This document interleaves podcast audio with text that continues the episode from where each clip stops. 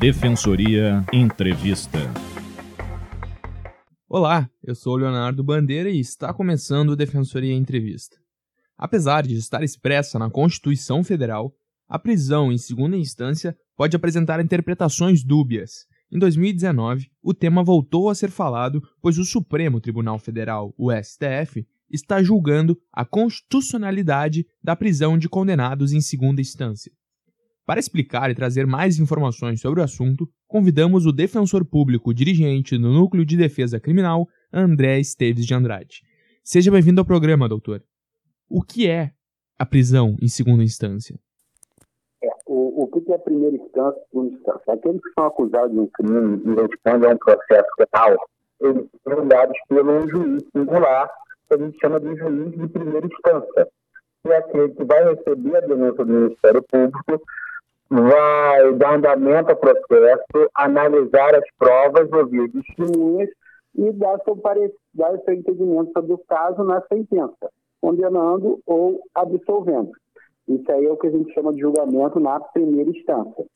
Posteriormente a isso, é permitido pela, pela legislação a interposição de um recurso para que seja revista essa decisão, agora não meramente por um juiz singular, mas por um conjunto de juízes, por uma Câmara. No Rio Grande do Sul, três desembargadores vão analisar.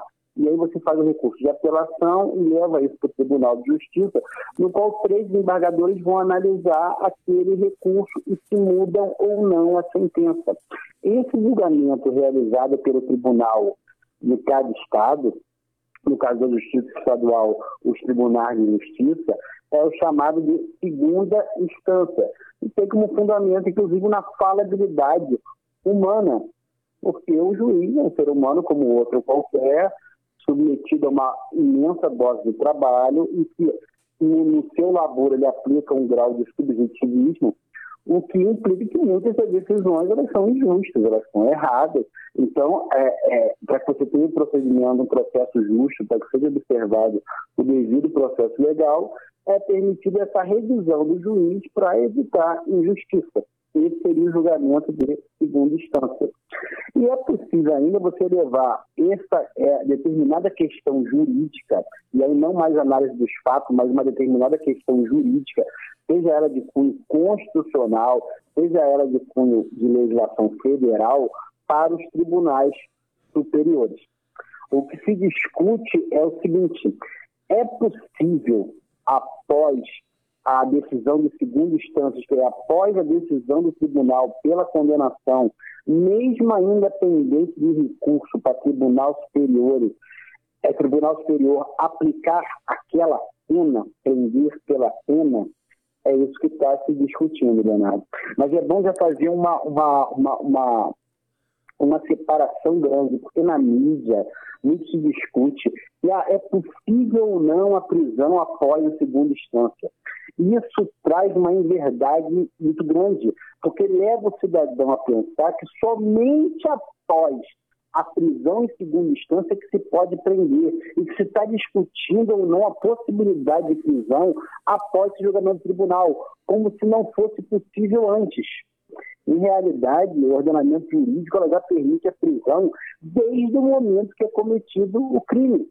É permitida a prisão em flagrante delito e é permitida a prisão provisória, a prisão temporária, que são prisões que se mantêm independentemente da condenação. Então, nós já temos respostas no nosso ordenamento jurídico para aquele indivíduo que comete um crime tem que ser preso porque, no entendimento do magistrado, ele representa risco à sociedade, ou é conveniente para a instrução criminal que ele esteja preso, ou está gerando um risco à ordem pública. O artigo 312 do já permite a prisão em qualquer momento do processo. Então é muito errado você dizer que o STF ele está decidindo ou não pela possibilidade de prisão após segunda instância. Essa prisão já existe. E é, há muitas pessoas que são acusadas de crime, elas ficam presas desde o momento do cometimento do delito. Na verdade, nos crimes de violência ou grave ameaça, ou até no tráfico, isso não está sendo exceção, isso é a regra. Ele fica preso desde o início. O que está discutindo é o seguinte: é possível a prisão por, por aplicação da pena antes que essa pena seja definitiva, isto é, que ela seja confirmada, é isso que o STF está decidindo. E não a possibilidade de prisão. Está decidindo a possibilidade de aplicar a pena. O que, no meu entender, e no entender da, da Constituição, é um absurdo. O cumprimento da pena pós segunda instância fere o princípio da inocência? O, que, o porquê que ele fere? A, a prisão, como eu falei, ela é permitida a qualquer momento processual. Qualquer momento processual, se o juiz entender que é efetivamente necessário restringir a liberdade, privar aquele cidadão da liberdade, ele tem liberdade jurídica para isso. O problema é, quando o indivíduo é condenado, seja lá, a três anos de prisão, por exemplo, e ele está recorrendo. E ele foi condenado em segunda instância. Será possível que essa pena aplicada pelo juiz ela pode ser aplicada desde o início, ou como ainda está discutindo e ela pode ser alterada, ela tem que se esperar esse trânsito julgado. O que significa o trânsito julgado? Que ela se torne imutável, que ela não muda mais. Nós temos na Constituição Federal, como não podia deixar de ser, o princípio da presunção de inocência que diz que ninguém poderá ser considerado culpado de um determinado crime antes do trânsito julgado a sentença, isso é, antes dele ser ouvido, antes de correr todo o processo e aquele juízo, aquela análise da culpabilidade dele ou não se tornar imutável. Porque enquanto ela puder ser alterada, aquilo é precário, você concorda comigo? Se eu, se eu ainda tô, se eu apliquei uma pena de três anos e não está recorrendo, pode acontecer lá na frente, e é muito comum que aconteça, que ele seja considerado inocente. Ou, mais comum ainda, que a pena dele seja reduzida, porque não está todas as circunstâncias que dizem que ele fez não provado tudo, ou foi comprovado que ele não fez aquilo tudo. E aí, como é que você volta para trás naqueles anos que ele já cumpriu? Como é que eu posso aplicar uma pena que não é definitiva? Se eu tenho que considerar ele inocente. A culpa ela tem que ser provada, porque todos os cidadãos, isso é para todo mundo que está ouvindo, ele é considerado inocente até que se prove o contrário. Eu considerar ele culpado e a inocência dele dependendo de prova. Não, a presunção tem que ser de inocência. E é incabível pegar uma pena, uma, uma prisão pena e aplicar aquele indivíduo, sendo que ela pode ser alterada lá na frente. Nós temos no, no, no voto do ministro Celso de Mello, ele apresentou que um terço, isto é, 33% dos habeas corpus interpostos tribunais superiores, eles resultam em êxito. Isto é, ou o indivíduo sai é, com a pena diminuída, ou a condenação anulada, ou inocentado, porque há um erro judicial, porque não foi comprovada aquela circunstância, porque há provas de que ele não fez, há provas que determinam agravante ou majorante não se enquadra. Então foi alterado. Você vê que não é um número inexpressivo. 33% obtém êxito. Então, você, a contrário do senso, se você a gente permitir em toda a prisão pena a partir da segunda instância, em 33% desses casos, o indivíduo vai estar cumprindo pena indevidamente. Você entende o quanto isso é injusto, o quanto isso é absurdo? Por isso, a importância da presunção de inocência e da aplicação da pena que vai se tornar imutável, indevidável, aquilo não vai se alterar, então eu vou aplicar a pena nele. E isso nada, em nada desguarnece ou deixa a sociedade desprotegida, porque, como eu falei, há a possibilidade da prisão ou medidas cautelares diversas da prisão, como, por exemplo, é, retirar o passaporte do indivíduo ou estabelecer que ele tem que ficar em casa, ou o uso de monitoramento eletrônico, ou as outras diversas medidas, elas podem ser tomadas pelo juiz a qualquer momento. E doutor, só se o senhor puder nos explicar qual é o caminho do processo? É a primeira instância, segunda instância, depois STJ e STF? Correto. Ele, ele, ele, como eu falei, é um juiz singular que julga. Depois disso tem a possibilidade do recurso de apelação, vai para o tribunal, onde é julgado por um colegiado, e dali é possível recurso especial para discutir alguma questão que ofenda a lei federal e é cabível recurso extraordinário para discutir alguma ofensa à Constituição Federal. Doutor, nesse momento, a votação do STF está em 4 a 3 a favor do cumprimento da pena pós segunda instância. A previsão dos analistas é que o placar vire para 6 a 5 contrários ao cumprimento da pena após segunda instância. Na visão do senhor, esta previsão pode se confirmar? Eu acredito que seja a previsão correta, porque faltam votar nesse momento a ministra Carmen Lúcia, que vai votar favorável, presumivelmente, a prisão após a segunda instância como cumprimento de pena. Nós temos o Gilmar Mendes, que vai votar de forma contrária, o Celso de Mello, que deve votar de forma contrária também, e tudo fica na mão do, do, do, do ministro Dias Toffoli, que é o presidente do, do STF, vai decidir a tendência que ele vote de forma contrária, prestigiando a Constituição. Ah, talvez há a possibilidade de a gente ter um voto médio, no sentido de que possibilita a prisão após o julgamento do recurso extraordinário pelo STJ. Em alguns momentos, o ministro Dias Toffoli sinalizou ele poderia dar esse voto médio, o que ainda é contrário à Constituição, porque você entende que ele está permitido a prisão pena ainda antes dela se tornar definitiva. Ainda ela podendo ser alterada, o que vai trazer insegurança jurídica, o que vai trazer muita injustiça, porque muitos indivíduos vão cumprir pena e no final vão ser absolvidos ou vão ter sua pena reduzida. Caso a decisão final seja de proibir o cumprimento da pena após segunda instância, Quais seriam os impactos dessa decisão? Na verdade, teria um impacto muito menor do que se ventila na mídia. E como eu falei para vocês, se esquece de que a prisão preventiva, provisória, pode ser diferida a qualquer tempo. Então, na verdade, nos casos que o indivíduo foi preso em razão de decisão de segunda instância, entendendo o magistrado pela necessidade da prisão preventiva, ele pode decretá-la em todos os casos ele entendendo que há risco à sociedade, que há risco à ordem social, que há risco à conveniência da instrução criminal, ele pode decretar a prisão normalmente.